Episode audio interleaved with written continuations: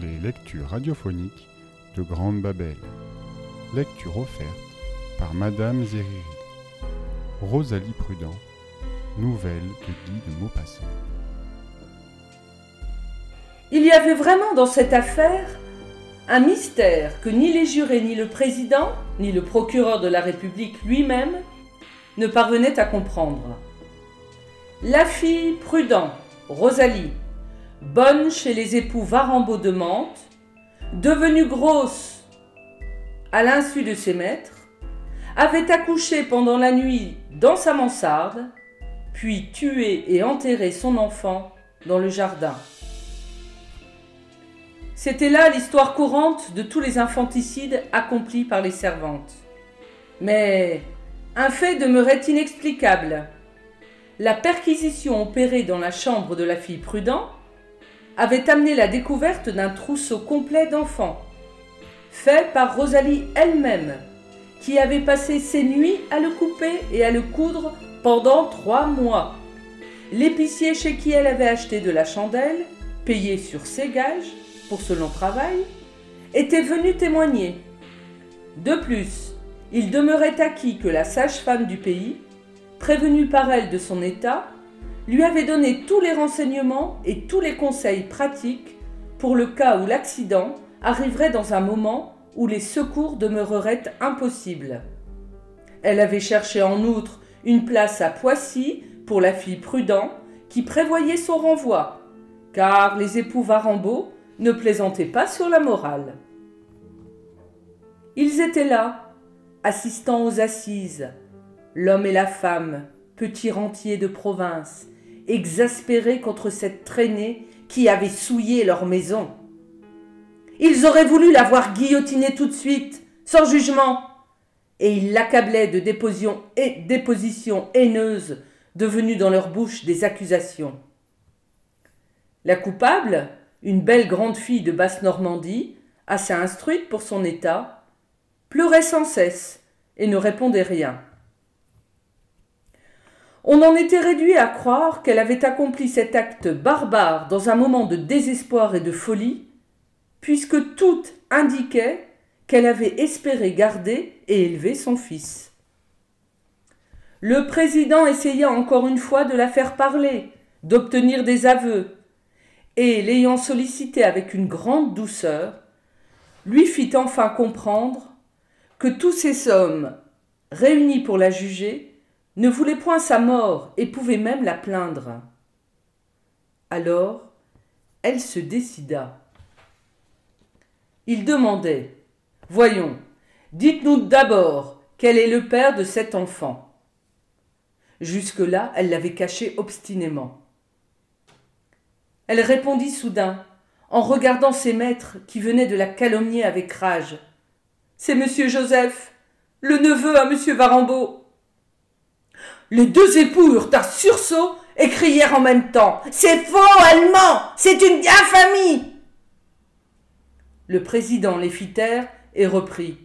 Continuez, je vous prie, et dites-nous comment cela est arrivé.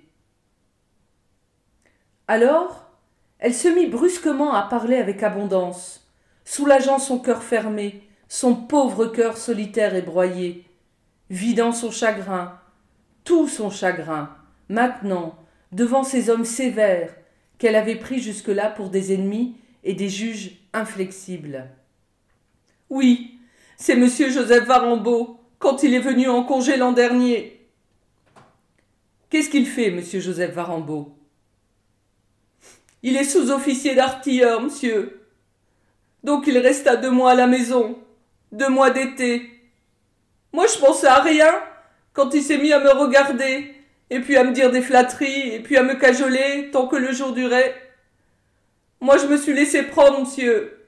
Il me répétait que j'étais belle fille, que j'étais plaisante, que j'étais de son goût.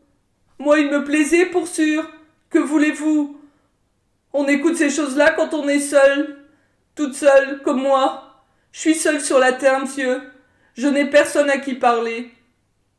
Personne à qui compter mes ennuyances. Je n'ai plus de père, plus de mère, ni frère, ni sœur, personne. Ça m'a fait comme un frère qui serait revenu quand il s'est mis à me causer.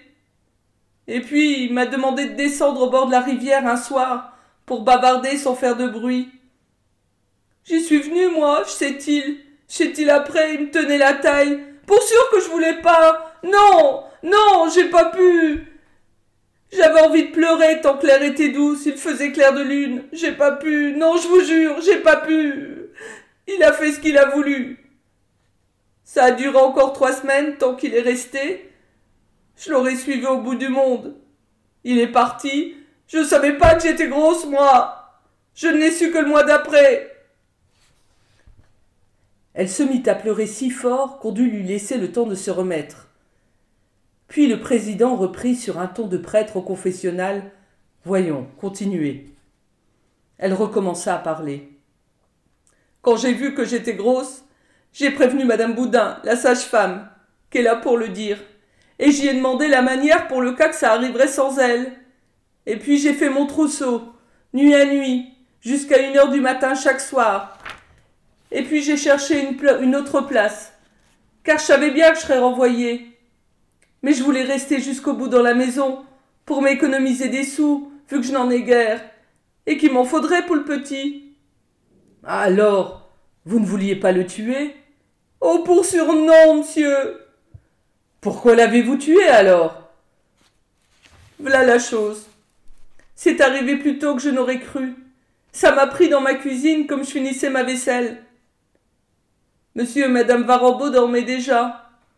Donc je monte, pas sans peine en me tirant la rampe, et je me couche par terre sous le carreau pour ne pas gâter mon lit. Ça a duré peut-être une heure, peut-être deux, peut-être trois. Je sais point, tant ça me faisait mal. Et puis je le poussais de toute ma force.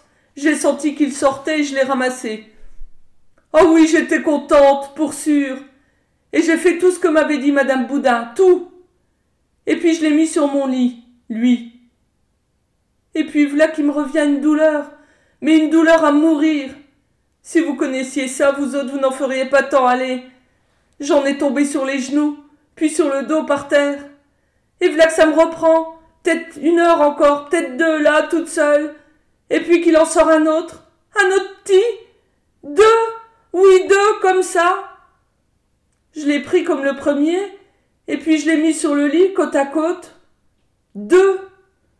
Est-ce possible, dites? Deux enfants Moi qui gagne vingt francs par mois, dites est-ce possible? Ah oui, ça se peut en se privant, mais pas deux. Ça m'a tourné la tête. Est-ce que je sais, moi? Je pouvais-il choisir, dites? Est-ce que je sais? Je me suis vue à la fin de mes jours. J'ai mis l'oreiller dessus, sans savoir. Je pouvais pas en garder deux. Et je me suis couchée dessus encore. Et puis je suis restée à me rouler et à pleurer jusqu'au jour que j'ai vu venir par la fenêtre. Ils étaient morts sous l'oreiller, pour sûr.